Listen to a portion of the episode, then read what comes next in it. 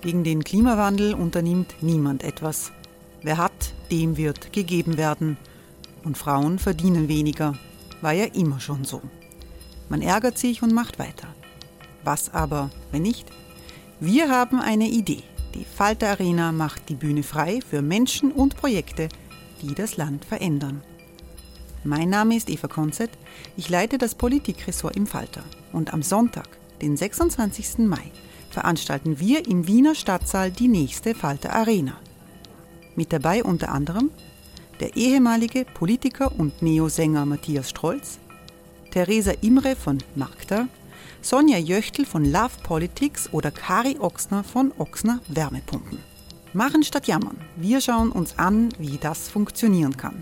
Kommen auch Sie vorbei. Alle Informationen und Tickets finden Sie unter falter.at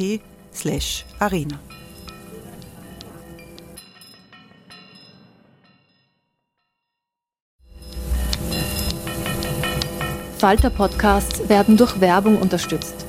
Das hilft bei der Finanzierung unseres journalistischen Angebots. Die Erderhitzung ist kein Gefühl, aber mit vielen Gefühlen verbunden. Sorgen etwa oder Angst.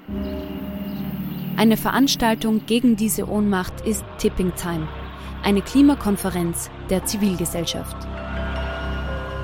Von 9.5. bis 11.5. findet Tipping Time in Kooperation von Globe Art, Solektiv und Tangente St. Pölten statt und lädt ein zu Diskurs, Diskussionen und Workshops mit namhaften Vortragenden wie Nikolai Schulz und Friederike Otto. Weitere Informationen finden Sie auf www.tangentesanktpölten.at.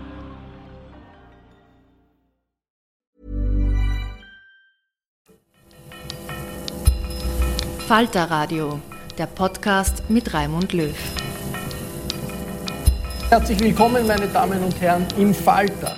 Wann diese vermaledeite Corona-Pandemie vorbei sein wird oder zumindest unter Kontrolle sein wird, das kann mit Sicherheit niemand sagen. Völlig verschwinden wird Covid-19 wahrscheinlich nicht so schnell mit Auswirkungen auf unser Leben, auf unsere Arbeit, auf unsere Wirtschaft.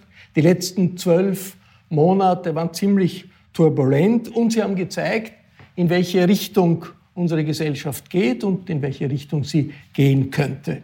In dieser Sendung sprechen wir über die Welt danach, in der uns Covid hoffentlich nicht so stark durcheinander bringen wird, wie das bisher der Fall war. Wir senden aus der Redaktion der Wiener Wochenzeitung Falter. Corona bedingt sind wir alle online miteinander verbunden. Ich begrüße NEOS-Chefin Beate Meindl-Reisinger. Guten Tag. Schönen guten Tag. Die Auseinandersetzung mit der Corona-Strategie oder dem Fehlen einer solchen Strategie ist das tägliche Geschäft für die kleine Oppositionspartei. Äh, ich freue mich, dass der Sozialwissenschaftler Bernd Marin dabei ist. Hallo. Hallo. Professor Marin ist Direktor des Europäischen Büros für Politikberatung und Sozialforschung und er hat dieser Tage im Falter Verlag ein Buch herausgegeben, Die Welt danach, Leben, Arbeit und Wohlfahrt nach dem Corona-Camp. Das ist der Titel und das ist dieses Buch. Es ist ganz neu. Und ich begrüße sehr herzlich Barbara Todt. Hallo. Hallo. Barbara Todt leitet im Falter das Medienressort. Sie hat alle Drehungen und Wendungen der Corona-Strategie verfolgt. Frau Meindler-Reisinger, Europa steckt in einer dritten Welle. Die Infektionen in Österreich sind hoch, viel höher als im Nachbarland Deutschland. Aber die Führung dieses Staates scheint nicht wirklich zu wissen, was dagegen zu tun ist. Man hat schon den Eindruck einer gewissen Hilflosigkeit in vielen Staaten in Europa. Ist das, Frau Meindler-Reisinger, nicht eine Ausnahmesituation, in der man auch als, man auch als Oppositionspartei sagen muss, wir sollten alle Kräfte bündeln, so etwas tun wie eine Konzentrationsregierung für die Zeit, bis durch die Impfungen äh, wir die Lage unter Kontrolle haben? Also das sind meiner Meinung nach sehr viele Fragen äh, in einer Frage von Ihnen. Zunächst einmal, also gibt es ein grundsätzliches Verständnis dafür, wie schwierig die Situation ist? Oder anders gesagt, möchte auch nur irgendjemand tauschen derzeit äh, mit jemand, der jetzt Entscheidungen treffen muss? Nein, also dass das komplex ist und hochschwierig ist, das äh, versteht jeder und jede. Und da gibt es auch äh, von unserer Seite als äh, konstruktive Opposition jede Bereitschaft, äh, vor allem des Dialogs, dass man sagt, schauen wir uns gemeinsam ähm, den besten äh, Weg an. Das zweite Thema, das Sie da aber so ein bisschen ansprechen, ist die Frage, soll sich die Opposition oder sollen sich Medien grundsätzlich vielleicht in solchen Krisen zurückhalten?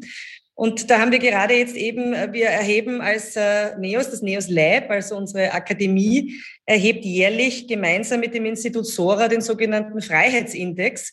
So haben wir das auch heuer gemacht, natürlich mit einem Corona-Schwerpunkt. Und da ist es schon ganz interessant, da gibt es eben auch die Frage sozusagen zur Freiheitsliebe und zur Einstellung zur Demokratie, dass schon vier von zehn ähm, Österreicherinnen und Österreichern eben sehr ambivalent sind und durchaus der Meinung sind, dass äh, Medien und auch Opposition sich zurückhalten sollten mit ihrer Kritik äh, in Zeiten so einer Krise. Ähm, ich sehe das nicht als meine Aufgabe, hier jetzt äh, sozusagen zwanghaft in einen Schulterschluss zu gehen, weil ich davon überzeugt bin, dass in einer liberalen Demokratie der Diskurs ganz grundsätzlich immer stattfinden muss. Und er muss ganz gerade dann stattfinden, wenn es um so grundsätzliche Fragen geht und, und um so fundamentale Grund- und Freiheitsrechte, wie, äh, wie wir es ja auch gerade jetzt diskutieren.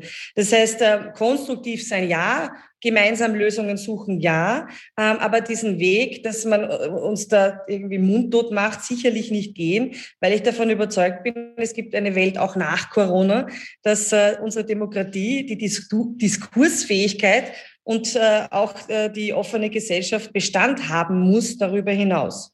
Äh, Bernd Marini, in Italien gibt es äh, das Kabinett Draghi. Das ist eine Art Konzentrationsregierung. Mundtot gemacht wird deswegen niemand.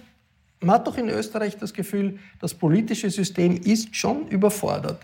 Die politischen Akteure schaffen es nicht, ihre, ihren Willen zu bündeln, dass, so dass die Gesellschaft äh, das Gefühl hat, okay, da geht es in eine, in eine klare Richtung. Warum ist das so? Äh, ja und nein. Also ich darf mal äh, ausnahmsweise der Kollegin Meindl-Reisinger widersprechen, mit der ich oft einer Meinung bin, aber eine Zeit nach Corona wird es vermutlich höchstwahrscheinlich nicht geben. Das Wunder der SARS-Epidemie 2003, dass das einfach spurlos verschwindet, äh, wird nicht passieren. Es wird äh, keine Welt nach Corona und ohne Corona geben, aber es wird hoffentlich sicher sogar eine Nacht im Corona-Camp, wie ich das genannt habe, der Quarantäne geben. Es, in der ursprünglichen Fassung hat das Post-Quarantimes geheißen. Nach den Quarantimes wird es eine Gesellschaft geben und die wird besser sein als die jetzige, bisherige.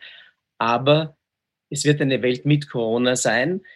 Die Frage ist einzig jetzt, äh, und ich glaube nicht, dass wir dazu eine Konzentrationsregierung bräuchten. Wir bräuchten beispielsweise Konsens. Wenn aber innerhalb der türkisen Kanzlerpartei oder auch innerhalb der sozialdemokratischen Opposition mehrere Strömungen gegeneinander arbeiten und dann auch noch die Regierungspartner gegeneinander arbeiten, dann äh, kann das nicht funktionieren und dann würde auch eine Konzentrationsregierung äh, daran nichts ändern. Äh, ich bin überzeugt, dass jede Geschichte, jede Geschichte endet so, wie sie ähm, vom Ende her erzählt wird. Und ob wir irgendwann einmal ein Mirakel, ein österreichisches Wunder oder ein österreichisches Fiasko äh, sozusagen erzählen werden, unseren Kindern, Enkelkindern, oder einfach das Mittelmaß, das derzeit, das untere Mittelmaß, das derzeit vorherrscht, sozusagen ähm, äh, erinnert werden wird, das wird durch das Impfmanagement entschieden. Und das Impfmanagement ist natürlich ein einziges Fiasko ein einziges Chaos von Anbeginn. Und zwar, ich sage ausdrücklich, das nationale Impfmanagement. Es geht nicht um die Europa, das ist nicht ein äh, Europa-Bashing, das wäre hier völlig unangebracht, sondern was in den einzelnen Ländern passiert. Ich gebe Ihnen ein Beispiel. Lass, lass, lass, ja. lass uns im, im, Detail über das Impfmanagement äh, kommen wir gleich darauf zurück. Barbara Todt, dieses äh, Gefühl, äh, da ist äh, Führungsschwäche äh, beim Kanzler, bei der Regierung, eigentlich im ganzen Land. Ist das zurückzuführen darauf, dass äh, bei der Kanzlerpartei Show-Effekte das Allerwichtigste sind und das ist in einer Krise wie jetzt äh, daneben oder weil doch so viele äh, Corona-Verharmloser noch das Sagen haben? Barbara. Also ich glaube, man muss es ein bisschen sortieren. Ähm, ich ich bin eigentlich auch sonst immer einer Meinung mit Herrn Marin, aber da muss ich jetzt auch dagegen halten. Ich finde das Impfmanagement nicht so schlecht, wie es getan wird. Also wir liegen derzeit bei 13 Prozent, die durch äh, mit, also der, der Bevölkerung sind mit einem Erststich immunisiert. Das ist im europäischen Mittelfeld ein bisschen besser, aber jetzt nicht, ich meine, nicht irgendwie am Ende Europas. Also insofern, so schlecht kann es nicht sein, wenn wir im Mittelfeld liegen. Was aber, finde ich, total verloren gegangen ist, und das ist besonders schwierig in der jetzigen Situation, die ja sehr unübersichtlich ist. Da gibt es Leute, die haben den Erststich, dann gibt es welche, die sind immunisiert, weil sie eine Erkrankung überlebt haben. Andere warten sehnsüchtig, dass sie endlich drankommen. Also das ist so Kakophonie man kennt sich nicht so recht aus. Und was fehlt, ist eine Regierung, die so wie vor einem Jahr quasi angesichts des Schocks der ersten Welle gemeinsam an einem Strang zieht. Und das passiert nicht. Im Gegenteil, wir haben quasi Business as usual, so wie einst in der großen Koalition. Da fliegen die Hackeln zwischen den Türkisen und den Grünen. Ähm, Im letzten, der letzten Woche war das ja wunderbar zu sehen an der Auseinandersetzung um einen Gesundheitsbeamten, den Herrn Auer, der dann quasi abgezogen wurde von den Agenten des europäischen Impfmanagements. Und ähm, sie fliegen aber nicht nur in Österreich, sondern sie fliegen ja auch auf EU-Ebene. Also Sebastian Kurz hat sich auch in Europa in den letzten Tagen mit seinem mit seiner Kritik am europäischen Impfmanagement eigentlich total ins Abseits gestellt und ist sozusagen innenpolitisch und jetzt auch europapolitisch unter Druck. Das macht ihn nervös und dadurch äh, fehlt einfach die, das, was er sonst sehr gut kann, nämlich Stimmungen aufgreifen und quasi Menschen mitnehmen. Das, ähm, da versagt er momentan völlig. Ja, Frau Mendler-Reisinger, wie sehr bewegt sich Europa in dieser doch so entscheidenden, für die ganze Union so entscheidenden Impffrage an den Rand der Union durch all das, was jetzt äh, passiert ist, auch diese Kontroverse zwischen Brüssel und, und, und dem Kanzler? Hm. Also ich würde zuerst noch mal ganz kurz eingehen auf diese Frage des äh, Leaderships oder Führungsversagens. Ähm, ich glaube, dahinter steht schon auch neben dem ja, Kampf der Eitelkeiten, würde man mal sagen, zwischen Türkis und Grün und vor allem zwischen meines Erachtens Kanzler und Gesundheitsminister, die da sich irgendwie ein Match auch liefern ähm, über Beliebtheitswerte, was fatal ist, steht ein ganz anderes grundsätzliches Problem, wenn man so will, aber der Türkisen an sich, nämlich ähm, auf eine Politik zu setzen, die ganz stark äh, Schlagzeilen und Marketing getrieben ist. Ähm, also das, was ich ja oft gesagt habe, das ist eine Schönwetterregierung, ähm, die in Zeiten eines durchschnittlichen wirtschaftlichen Wachstums von zwei, drei Prozent, wo es vielleicht ein bisschen was zu verteilen gibt und einen kleinen Rädchen zu, zu drehen gibt, äh, ganz gut performen können, weil sie wissen, wie sie Medien ähm, bespielen, wie sie Schlagzeilen generieren, wie sie auch über Tage einen Diskurs gestalten können. Was aber tatsächlich fehlt, und jetzt ist meine grundsätzliche Frage, welche Fähigkeiten braucht es dafür, ist eigentlich die Execution-Ebene, also die Management-Ebene. Das heißt, ich finde, wir sehen ja kein Versagen darin, dass man Pressekonferenzen macht und eine Schlagzeile produziert, teilweise vielleicht nicht einmal ein Versagen darin, eine Vision auszuschildern, weil das tun die. Mag nicht immer meine sein, aber das tun die schon. Aber wo es tatsächlich hapert, ist die Umsetzung. Es wird ganz viel angekündigt und dann eigentlich nicht umgesetzt. Aber ich will jetzt die Frage nicht unterschlagen zum Thema Europa.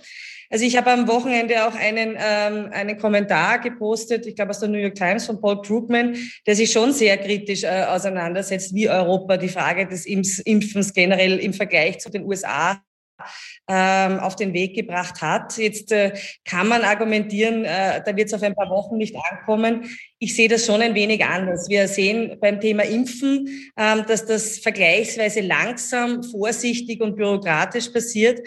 Und wir sehen es ja in Wahrheit bei anderen Themen auch. Also äh, wenn wir die Frage stellen, auch äh, gebe Ihnen recht, es wird kein, Corona wird nicht verschwinden, aber wo soll denn das Wachstum und der Wohlstand zukünftig herkommen? Was ist überhaupt die Vision für den Kontinent Europa?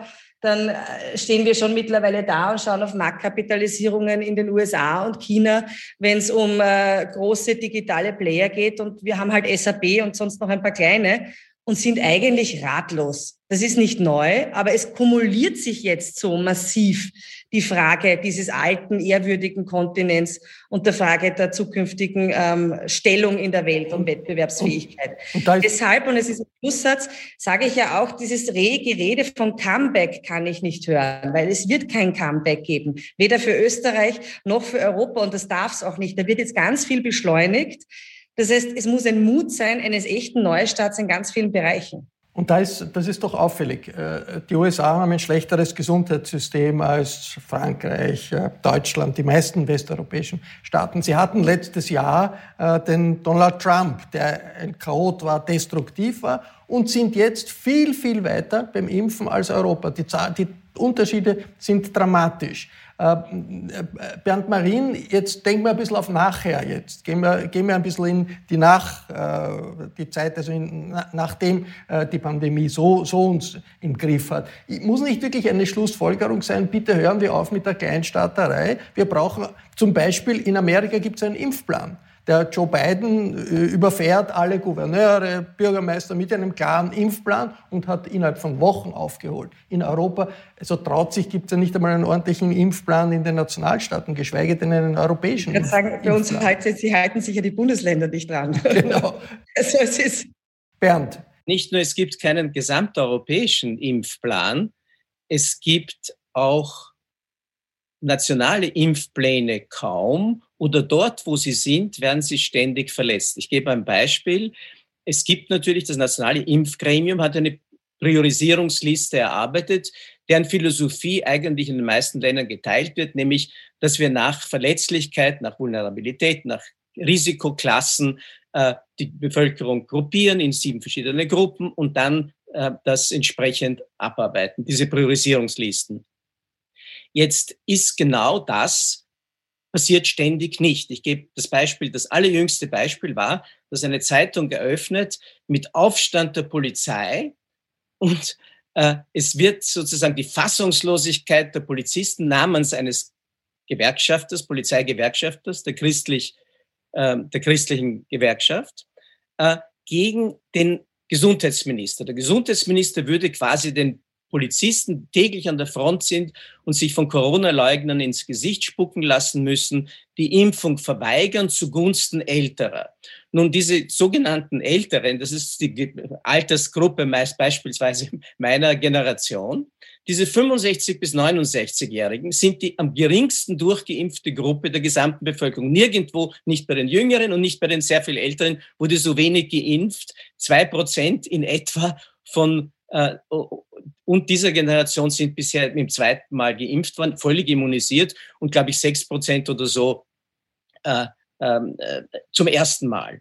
Also das heißt, es wird nicht durchgezogen. Das heißt, es wird das, was man eigentlich vorhat, nicht durchgezogen. Es ist ein ja, Problem der Verwaltung, ein Problem der Hochbürokratie, äh, viele, viele Probleme. Bernd, ich Nein, möchte nicht jetzt... Nur, nicht nur der Hochbürokratie, es ist ein Stück, es ist auch ein Stück Korruption. Es wird sozusagen, es werden die Bataillone der Christgewerkschafter ausgeschickt, um den eigenen Regierungspartner zu attackieren, zu attackieren und ihn schlecht zu machen und äh, sozusagen den Impfplan, auf den sich alle geeignet haben. Eigentlich müsste der Bundeskanzler ausrücken und sagen, wir stehen alle gemeinsam hinter dem Impfplan, die Priorisierung macht Sinn, die soll durchgezogen werden und nicht bei der erstbesten Gelegenheit sozusagen hinterrücks äh, daraus wieder politisches vielleicht, geschlagen. Vielleicht ist das ein Zeichen, dass unser gut, doch eigentlich gut funktionierendes politisch, halbwegs gut funktionierendes politisches System, gut funktionierende Verwaltung für Normalbetrieb äh, genau. geeignet ist. Genau Aber für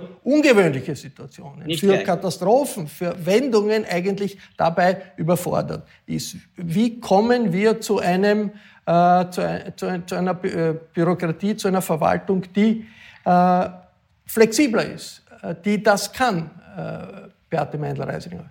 Naja, aber dann, also ich würde da schon gerne auch äh, noch einmal ganz kurz auf die Frage zurückgehen, ist das tatsächlich so? Ich meine, ich glaube, in jeder Krise, ähm, und das weiß jeder von uns, wenn eine schwierige Situation ist, dann ähm, braucht es einen fast schon Verzeihung den Ausdruck, aber militärisch präzisen Top-Down-Ansatz. Das ist so. Ähm, also man kann meines Erachtens keine Krise wirklich gut dezentral äh, managen, sondern das muss top-down passieren. So, jetzt sind wir in ganz vielen dieser Bereiche im Bereich der mittelbaren Bundesverwaltung. Die mittelbare Bundesverwaltung, und ich sage das seit einem Jahr, ist äh, insofern ähm, ein unheilvolles Instrument, weil ich das Gefühl habe, dass es nach Belieben ermöglicht, Verantwortung abzuschieben. Also je nachdem, wer gerade nicht schuld sein will, ähm, äh, delegiert man die Verantwortung entweder von der Bundesebene auf die Landesebene oder sogar auf die Ebene der Bezirksverwaltungsbehörden ähm, oder, oder umgekehrt. Es wäre aber möglich, und jetzt komme ich, ich bin Juristin, jetzt kann man sagen, das ist realpolitisch äh, naiv, das zu sagen, aber als Juristin sage ich es, es gäbe die Instrumente im Epidemiegesetz, dass man sehr wohl natürlich top-down durchgreift. Und es gäbe die Möglichkeit, auch über entsprechende Erlässe und auch Weisungen wesentlich äh, zentraler zu arbeiten. Es hin, ein Beispiel. Es hat, wir haben monatelang darüber diskutiert, dass Alten- und Pflegeheime geschützt werden müssen durch regelmäßige Tests. Uns als Opposition, die wir das seit April, nachdem wir die Fehler in Schweden gesehen haben, wo Österreich noch mit dem Finger dorthin gezeigt hat und gesagt, schaut die blöden Schweden an, dass die alles verbockt haben, wir sind so viel besser. Gesagt, bitte passen wir auf, äh, im Herbst, die Pflegeheime und Altenheime können ein Thema werden. Hat man gesagt, na, das ist Sache der Pflegeheimbetreiber. Maximal, das ist Sache der Länder. Wir haben immer darauf hingewiesen, dass selbstverständlich der Bundesminister da zentral das auch anordnen kann, diese Screenings. Es hat gedauert bis, ich glaube, Ende November, Dezember, bis dann endlich dieser zentrale Schritt gemacht wurde, im Verordnungsweg das zu regeln. Das ist äh, einfach nicht nachvollziehbar. Oder an das andere Beispiel mit dem Impfplan, der ja schon angesprochen wurde. Was hindert denn einen Gesundheitsminister, einen solchen Impfplan verbindlich zu machen? Der ist nicht verbindlich. Das heißt, ich habe schon die These, dass im Rahmen dieses schwierigen föderalen Konstrukts und halt der Bürokratie es sehr wohl zumindest rechtlich die Möglichkeit gäbe, da wesentlich stärker durchzugreifen. Und dann ist es eine Frage der Persönlichkeit, eine Frage von Leadership und ja auch eine Frage von, habe ich das Backup, das durchzuziehen? Weil klar ist auch, wenn ein Kanzler nicht will, dann ist der Gesundheitsminister ziemlich allein und, und umgekehrt. Und natürlich eine, eine Frage des politischen Willens letztendlich. Burrow is a furniture company known for timeless design and thoughtful construction and free shipping. And that extends to their outdoor collection. Their outdoor furniture is built to withstand the elements, featuring rust-proof stainless steel hardware, weather-ready teak, and quick-dry foam cushions. For Memorial Day, get 15% off your Burrow purchase at burrow.com slash ACAST and up to 25% off outdoor. That's up to 25% off outdoor furniture at burrow.com slash ACAST. Aber jetzt, äh, wir wollen ja auch sprechen über die Welt sozusagen danach.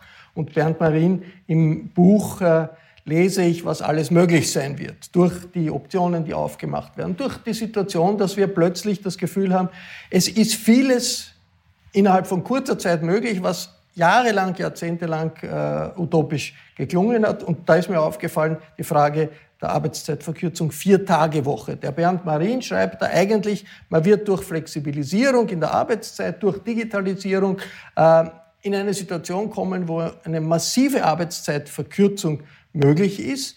Äh, vier Tage Woche, ein Schlagwort. Äh, ist das, Bernd, nicht auch genauso eine Frage des Kräfteverhältnisses, des gesellschaftlichen Kräfteverhältnisses, wie eine Frage der Möglichkeiten unter Digitalisierung für die 35-Stunden-Woche, 36-Stunden-Woche, früher 40-Stunden-Woche haben die Gewerkschaften lange gekämpft und die werden ja nicht gerade stärker. Ja, ähm, das ist ein äh, eines der Merkmale der Krise, dass sie bestimmte Prozesse, die blockiert eingefroren waren, sehr stark beschleunigen kann. Das, ob das jetzt makroökonomisches Management ist, wo von heute auf morgen we are all Keynesians now oder äh, Sauvetage à tout prix. Es wird also, koste es, was es wolle, plötzlich Geld sozusagen unbegrenzt zur Verfügung gestellt, um ein makroökonomisches Krisenmanagement zu gewährleisten. Oder Dinge, die wir uns seit Jahrzehnten den Mund futzlig reden. Ich habe für die Europäische Kommission in den frühen 90er Jahren Pläne über Worksharing in Krisen ausgearbeitet. Damals war das die Krise, wo VW sozusagen auf die 28,8 Stunden Woche gegangen ist und vom Management bis zu den Fließbandarbeitern sozusagen alle in dieses Worksharing mit einbezogen hat. Äh, und die Kurzarbeitmodelle wurden damals in den frühen 90er Jahren entwickelt und immer wieder weiterentwickelt über die Krise 2008 bis jetzt. Wir haben, Aber vier äh, Tage Woche klingt sehr nach Utopie überhaupt keine Utopie, sondern das wird mit Sicherheit, da schließe ich viele Wetten ab, bis zum Jahre 2035, das ist eine Utopie in Reichweite, weil, und das heißt noch nicht, dass wir radikale Arbeitszeitverkürzungen haben, die Arbeitszeitflexibilisierung wird fortschreiten. Jetzt haben einige sozialdemokratisch regierte Länder von, von äh, Neuseeland bis Spanien angefangen, diese Experimente im großen Stil umzusetzen und mit Begleitung der Forschung zu äh, garnieren. Das heißt ja nicht, dass wir sozusagen äh, nur noch 30 oder 32 Stunden Wochen haben werden, obwohl es auch in diese Richtung gehen wird, sondern wir werden wahrscheinlich eine Art Turnusdienstsystem äh, entwickeln, wo die Leute äh, wie schon bisher sozusagen vielleicht zwei Tage in der Woche zu Hause arbeiten, zwei Tage in der Woche äh, im an einem Wahlarbeitsort. Also selbst so unglaublich traditionelle Unternehmen wie Siemens AG, der älteste Industriekonzern in Europa, 173 Jahre alt, tun von heute auf morgen innerhalb von wenigen Wochen plötzlich machen die Wahlarbeitsorte, Wahlarbeitszeiten. Äh, ein, fast eine Viertelmillion Siemens-Arbeiter äh, kommt in den Genuss dieser neuen. Man kann sich aussuchen, muss gar nicht im Homeoffice sein. Man kann zwei Tage in der Woche in der, im Betrieb sein, zwei Tage in der Woche an einem bevorzugten Ort. Das kann ein Coworking Space sein oder wo immer wird mit dem Arbeit mit dem Vorgesetzten vereinbart, wo man sich am produktivsten und am kreativsten fühlt. Und dort kann man dann sozusagen seine Arbeit wahrnehmen. Über alle diese Modelle haben wir seit Jahrzehnten gesprochen, geschrieben äh, und plötzlich geht innerhalb von wenigen Wochen äh, das Homeoffice statt, die Videokonferenzen statt Business Travel. Barbara, Barbara, Barbara Todt äh, wieder da, war ein paar Minuten und ja, ist, ist hier wieder da. Barbara Todt, Arbeitszeitverkürzung durch Flexibilität, Flexibilisierung ja. der Arbeit und Erfahrungen von, von Homeoffice äh, könnte doch ein Boom sein der, einer neuen Diskussion sozialpolitisch. Ja, das Schöne an Krisen ist ja, dass sie auch Chancen sind und dass ganz viel zur Verhandlung ansteht. Und da geht es ja nicht nur um die, um die Arbeitszeitverkürzung, da geht es ja auch um Themen wie Grundsicherung, Grundeinkommen, wo es ja ganz viele Initiativen gibt, die das jetzt sehr gerne demnächst einmal diskutieren wollen. Ähm, ich sehe das quasi, quasi da gibt es quasi Vor- und Nachteile, wie immer bei solchen ambivalenten großen Situationen. Die Vorteile sind für, ähm, ja, für, für das Individuum, dass es sich das besser einteilen kann. Ich meine, unsere Kinder haben jetzt eine Viertageswoche. Manche von ihnen finden das super, dass sie am Freitag digital unterrichtet werden. Aber es gibt ganz viele Kinder, für die das ein äh, ein, ein, ein massiver Bildungsverlust ist, weil sie eben nicht das Setting zu Hause haben, dass das für sie, ähm, dass sie das gut nutzen können. Und ähnlich denke ich mir, ist es bei der Arbeitszeitverkürzung. Also es gibt für viele Menschen macht das, kann das Vorteile haben, auch das quasi flexible Arbeiten. Aber es gibt ja auch ähm, Wirtschaftssoziologinnen, die für das Recht auf Office plädieren, weil sie sagen, wenn wir alle nur in unserem Homeoffice oder Shared Office unterwegs sind, wie organisieren wir uns dann noch arbeitsrechtlich? Wie führen wir Arbeitskämpfe? Was ist mit einem vielleicht notwendigen neuen Klassenkampf, den wir in der Post-Corona-Phase brauchen werden? Also ich, ähm, ja, ich finde, das muss man mit sehr viel, mit sehr, acht, sehr viel Achtsamkeit und Vorsicht diese Diskussionen führen, weil sie können auch einen Backlash, einen massiven mit sich bringen. Frau Mendel-Reisinger, vier Tage Woche im Gegenzug für mehr Flexibilität. Äh, ist das anzudenken oder sind da doch zu viele Tabus dabei für äh, wirtschaftsliberale Politiker? Nein, also es sind überhaupt keine Tabus dabei, aber ganz ehrlich, ich will genau nicht so diskutieren, so unter dem Motto vier Tage Woche für mehr Flexibilität, weil ich, was man auch raushört und auch übrigens aus dem Buch von Herrn Marin, finde ich, schön rausliest, ist, dass es hier ganz grundsätzliche Fragen gibt, wie sich es weiterentwickelt. Und da darf es, finde ich, keine Tabus geben in der Diskussion. Ähm, Faktum ist, die Arbeitswelt hat sich jetzt in einer, in einer unglaublichen Geschwindigkeit äh, gewandelt und das wird nicht aufzuhalten sein. Ich glaube daran, dass äh, der Druck enorm werden wird in Richtung mehr Flexibilität. Das wird auch zu mehr Produktivität führen und sicherlich auch zu Modellen der, der verkürzten Arbeitszeit. Gleichzeitig muss aber auch klar sein, was Flexibilität bedeutet, nämlich ein ungeheures größeres Ausmaß an Selbstorganisation. Ähm, das heißt, das sind schon ganz wesentliche Fragen zu beantworten. Wichtig ist, dass man nicht reflexhaft wieder sagt, die Gewerkschaft sagt Nein oder die sagen Nein. Das ist ja genau mein, mein Ansatz, dass ich sage, hören wir endlich auf, mit diesen Modellen des 20. Jahrhunderts jetzt auf diese Entwicklungen zu antworten und schauen, einen quasi reinen Tisch machen und schauen, was, wo wollen wir denn grundsätzlich hin mit der Gesellschaft? Welche Dynamiken passieren? Welche Entwicklungen passieren?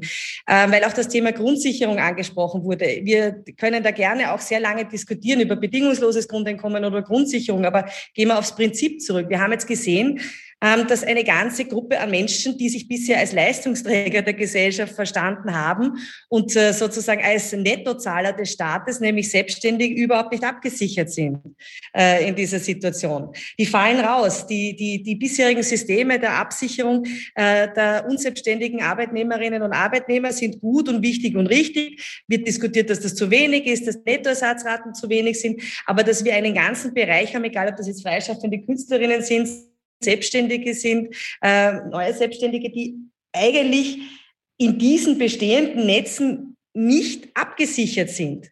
Ähm, nämlich nicht so abgesichert sind, dass auch eine Wiederaufnahme der Tätigkeit möglich ist. Weil du das kannst könnte, natürlich irgendwann immer in die Das könnte natürlich, wenn man... Das könnte natürlich, hm? wenn man äh, eine Diskussion in Richtung Grundeinkommen, eines äh, Grundeinkommens für alle geht, könnte das natürlich genau dieses äh, Defizit und dieses Problem angehen. Bernd Marin, wir sind fast zu Ende mit unserer Sendezeit. Aber ganz kurz noch eine, eine Frage. Joe Biden macht etwas, was eigentlich unglaublich ist. Er, geht in Richtung Sozialstaat im Rahmen der Pandemieunterstützung. Es gibt äh, Kinderbeihilfe, wird amerikanisch, äh, amerikaweit Kinderbeihilfe zur Armutsbekämpfung. Also das wäre so, als wenn es eine EU-Kinderbeihilfe gäbe, nicht nationalstaatlich, sondern EU-Kinderbeihilfe, die auch den armen Kindern in Bulgarien und, und, und, und äh, Rumänien hilft. Äh, Grund, äh, bedingungsloses Grundeinkommen, ist das auf eine, eine Diskussion, in die es jetzt gehen muss, um auszuweiten, den, den Sozialstaat? Oder äh, ist das eine Wiederholung von äh, Positionen, alten Positionen, die es immer wieder gegeben hat? Große Frage, kurze Antwort muss nichts äh, diskutiert werden, es wird diskutiert. Beispiel Schweiz, eine liberal-kapitalistische Gesellschaft, kalvinistische Gesellschaft hat beschlossen, allen Kunstschaffenden im, äh, in, um Zürich ein Grundeinkommen von 3.840 Frankli im Monat, 80 Prozent dessen, was ihnen angeblich entgeht, nämlich berechnet 4.800 Frankli im Monat, zu spendieren bis April 2021 mit Option auf Verlängerung. Es wird wahrscheinlich verlängert werden. Das heißt, es existiert schon in vielen Fällen. Das sind nicht nur akademische Diskussionen, sondern das sind reale politische Praktiken, die durchgesetzt werden. Und natürlich sind bestimmte Formen der Grundeinkommenssicherung äh, werden, äh, werden äh, auf der äh, Agenda bleiben. Das ist überhaupt keine Frage. Aber sozusagen, wer, würde sich sophistiziertere Diskussionen wünschen, als sie in den letzten Jahrzehnten relativ festgefahren Gewerkschaften gegen zum Beispiel Liberale, die das eher befürwortet haben als die Gewerkschaften, gelaufen sind. Also auch da sollten neue Alignments sozusagen zustande kommen und nicht die alten Fronten immer wieder steril neu aufgefahren werden. Und ich versuche auch das genau in der Arbeitszeitdebatte zu machen. Flexibilisierung ist einfach eine Goldader und wenn wir diese Goldader heben und fair verteilen, familienfreundliche, arbeitnehmerfreundliche sozusagen Formen machen, dann kann er auch Arbeitszeitverkürzung selbstfinanziert ganz leicht als eines der Abfallsprodukte sein. Und ob wir viermal in der Woche zehn Stunden arbeiten oder fünfmal acht, das sollten die Arbeitnehmerinnen und Arbeitnehmer, die Familien eher selbst entscheiden können, als dass es ihnen sozusagen aufgezwungen wird. Daher aus meiner Sicht eine Vier-Tage-Woche wie gesagt, ich bin bereit, Wetten entgegenzunehmen. Im Jahr 2035 werden wir sie durchgehen. Bernd, Marien, da will ich vielleicht kurz noch etwas dazu sagen. Es ist ja auch, auch da ein Trend. Also wenn wir sehen bei uns jüngere Mitarbeiterinnen und Mitarbeiter, dann ist das eine ganz andere Erwartungshaltung jetzt schon. Also diese Generation, das kann ich schon berichten, die geht genau mit dieser Erwartungshaltung der Flexibilität und äh, phasenweise viel Arbeitens im Gegenzug zu phasenweise dann vielleicht sogar auf Yoga-Retreat fahren, tatsächlich an die Sache ran. Also da, da ist schon etwas Ungeheuerliches in Bewegung, das vielleicht gar nicht so gesehen wird teilweise von der Politik oder von den althergebrachten Institutionen. Und wir haben hineingeblickt in genau diese Fragen. Das war ein Falter-Talk über die Möglichkeiten und die Risiken der Zeit nach der Pandemie. Ich bedanke mich sehr herzlich bei Frau Meindl-Reisinger, bei Bernd Marien und bei Barbara Todt fürs Mitmachen. Diskussionen wie diese gibt es regelmäßig im Falter, genau genommen jede Woche. Daher darf ich Ihnen ein Falter-Abonnement ans Herz legen, zu bestellen über die Adresse abo.falter.at. Ich darf mich verabschieden. Bis zur nächsten Folge.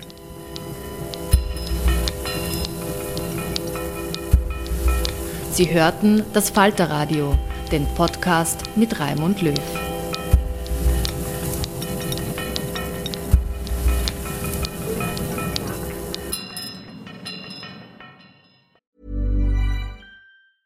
A lot can happen in the next three years. Like a chatbot may be your new best friend. But what won't change? Needing health insurance. United Healthcare Tri Term Medical Plans are available for these changing times Underwritten by Golden Rule Insurance Company, they offer budget friendly, flexible coverage for people who are in between jobs or missed open enrollment. The plans last nearly three years in some states, with access to a nationwide network of doctors and hospitals. So, for whatever tomorrow brings, United Healthcare Tri Term Medical Plans may be for you. Learn more at uh1.com. Even when we're on a budget, we still deserve nice things. Quince is a place to scoop up stunning high end goods for 50 to 80% less than similar brands. They have buttery soft cashmere sweaters starting at $50, luxurious Italian leather bags, and so much more. Plus, Quince only works with factories that use safe, ethical, and responsible manufacturing. Get the high-end goods you'll love without the high price tag with Quince. Go to quince.com/style for free shipping and 365-day returns.